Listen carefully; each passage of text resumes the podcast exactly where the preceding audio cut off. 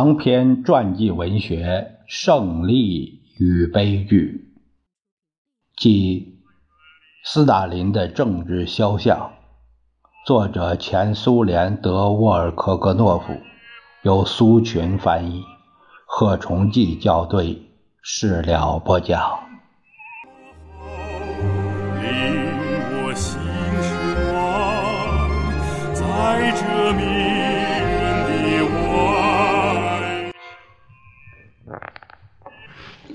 列宁在思考给代表大会的信时，当然也知道马克思致库格曼的信。马克思在信中指出，革命的发展在很大程度上取决于许多偶然性，在偶然性中也有这样一种情况。如起初领导运动的人的性格，那些不符合历史要求的人应该给其他人让路。要知道，恩格斯在他的未发表的、成为他的政治遗嘱，在一九二二年出版的信中曾指出，无产阶级的运动必然要经过各种发展阶段，在每个阶段上都有一部分人停留下来，不再前进。列宁清楚，斯大林不应该继续留在党的领导核心中。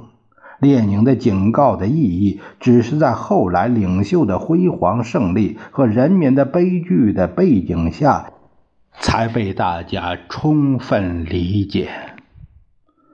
在第十二次代表大会之前两个月，举行了中央全会。会上讨论了关于改组和改善党的中央机关工作的提纲，提纲是根据列宁怎样改组工农检察院一文。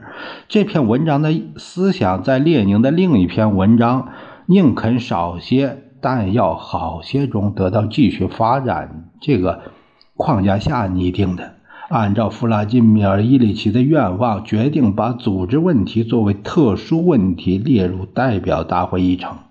提纲指出，应把中央委员会的人数从二十七人增加到四十人，建立政治局定期向中央委员会报告工作的制度，要求中央监察委员会三名常设代表参加政治局会议。弗拉基米尔·伊里奇在自己的文章中写道：“这些代表应该不顾情面，注意任何人，不管是总书记。”还是其他中央委员的威信都不能妨碍他们提出质问、审查各种文件，并且总要做到绝对了解情况和使问题处理得非常正确。列宁认为，除了代表大会对选举产生的领导机关进行监督外，还应当有一个专门的委员会，在两次党代表大会之间的时期监督中央委员会和政治局的工作。全会基本同意了列宁的结论，并认为有必要增加中央监察委员会成员的人数。在国家监督机关和党的监督机关之间建立最密切的联系。当时有谁能知道中央监察委员会的作用很快就被贬低到在上面登记一些党的案件这种意义不大的工作，而后来又完全被取消了呢？尽管斯大林。任总书记快一年，但他的地位在表面上并没有任何与众不同的地方。当中央全会与会者开始讨论斯大林提交的报告提纲“党和国家建设中的民族成分”时，他们对提纲进行了严肃的批评。不过，全会还是基本上通过了这个提纲。但在决定中阐述了一系列原则性的意见，决定修改后送给列宁看看。斯大林自己起草的提纲原稿承认，虽总书记在这个问题上被认为是专家，但他有很多疏漏。为了彻底修改提纲，全会成立了一个由斯大林、拉科夫斯基和卢祖塔克组成的委员会。托洛茨基在全会上持不调和的立场。用他的话说，增加中央委员会委员的人数将使他丧失必要的严整性和稳定性，最终将给中央委员会工作的准确性和正确性造成极大损害的危险。他提出成立一个由二三十人当选的人组成的。党务委员会的主张，按照托洛茨基的意思，这个机构将向中央委员会发出指示，并监督他的工作。事实上，托洛茨基这个革命的魔鬼提出的是党内的两个政权、两个中心。中央委员会没讨论多久就否定了这个建议。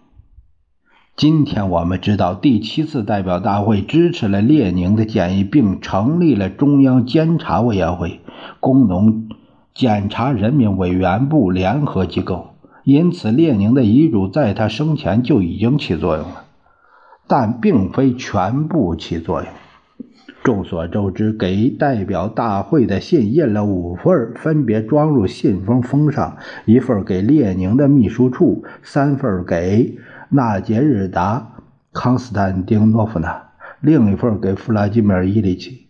列宁指示速记员马沃洛季切娃在信封上写上：“只有列宁才能拆阅。他死后，克鲁普斯卡娅可以拆阅。他死后。”这句话，沃洛季切娃没敢写上。交给斯大林的仅仅是信的第一部分，关于增加中央委员会成员。关于增加中央委员会成员的建议已成为斯大林的报告关于中央委员会组织工作的总结中一个论点报告给代表大会了。然而，却未提出建议的列宁的名字。列宁还在世时，装有他的遗嘱的信封没有被打开过。代表大会的代表们一致选举列宁，只有他一人为新中央委员会的成员，并向领袖表达了热烈的祝贺。代表大会会议主席列波加米涅夫在暴风雨的掌声中宣读了贺词。代表大会代表无产阶级全体劳动人民向自己的领袖、无产阶级思想和革命行动的天才致以最衷心的问候，向伊里奇致以爱戴的话语。虽然他在患重病，长期不在，但他仍像以往那样，以他的人格使代表大会和全党团结起来。党比任何时候更加意识到自己对无产阶级和历史所负的责任。他比任何时候更加想要无愧于自己的旗帜和自己的领袖，并且一定会这样。他坚信舵手重新回来掌舵的日子为期不远了。代表大会向伊里奇的妻子和战友纳杰日达·康斯坦丁诺夫娜和伊里奇的姐姐朋友。玛利亚·伊利尼奇呢，致以同志和兄弟般的同情，并请他们记住，每天同他们这样焦虑不安，还有一个大家庭，那就是俄共。我想只补充一点：将来会收到数千封，也可能是数百万封写给斯大林、赫鲁晓夫、别列日涅夫和其他领导人的。致敬信，但他们都是官样文章，毫无个性可言。给列宁及其亲属的信，以其发出内心深处的真诚和人道主义而令人感动。一九二三年三月，又一次可怕打击使列宁大伤元气。从那时起，他就只能用他的名字、思想和威信。对党内的形势施加影响了。弗拉基米尔·伊里奇已经不能直接过问自己的遗嘱的实施情况了。关于党将来的领袖问题，已尖锐地提出来了。在历史学家中，有一个问题没有完全弄明白：列宁是为哪一次代表大会准备自己的遗嘱的呢？我们记得遗嘱开头的话是：“我很想建议在这次代表大会上对进行一系列改革。”可以设想，这是对第十二次代表大会谈的，尽管任何地方也没有谈到这一点。另一方面，有证明说，列宁嘱咐说，只有在他逝世之后，才能参阅这封给代表大会的信。可能他这封信既是给十二大的，也是给十三大的。因为在党的十二大期间还没有提出关于总书记的问题，这个问题在列宁三月份发病之后才更严重的出现在中央委员会面前。由于这一次发病，列宁实际上已丧失了积极交往的能力。从这时起，继续。担任总书记职务的斯大林采取了一系列加强自己地位的措施。在党的第十二次代表大会上，斯大林做了中央组织工作报告和党国家建设中的民族问题的报告，以及就这两个报告做了总结报告。在党的第十二次代表大会之后，他的威信在一定程度上得到了加强。大概是由于他在代表大会的代表面前比所有的人露面都多。斯大林在中央委员会的报告中加进了不少个人东西，首先是明显带有公式化的东西。他总是喜欢把一切东西分类排队，这通常可以给人留下印象，因为它加强了思想的清晰性、明确性和固定性。例如，正是他使用了把党和阶级联系在一起的机关和引带的思想。他把工会称作第一个主要的引带。用他的话说，现在在工会方面，我们没有强大的敌人。第二个引带是合作社，即消费合作社和农业合作社。斯大林承认说，但是在这里，我们至今还。不能使初级合作社摆脱敌视我们的力量的影响。这里说的敌对势力指的是富农。根据报告人的意见，第三个引带是共青团。敌人在这方面的攻击特别顽强。斯大林一直在数着这些引带。妇女运动、学校、军队、报刊，同时他还一直按自己的方式，尽量给他们以形象的说法：报刊、党的喉舌、军队、工人和农民的集合点等等。一个突出的特点是，总书记在自己的报告中很少谈到这些引带工作的内容，但是却大谈有一些什么样的敌对力量在这里与我们相对立。阶级斗争还在继续，然而现在更多的是采取隐蔽的、不引人注目的形式。但是斯大林是以斗争、搏击与真假敌人的对抗为生活的。几年以前，在轰轰烈烈的十月革命时期，在战争年代，他还不可能预料到情况会变成这样。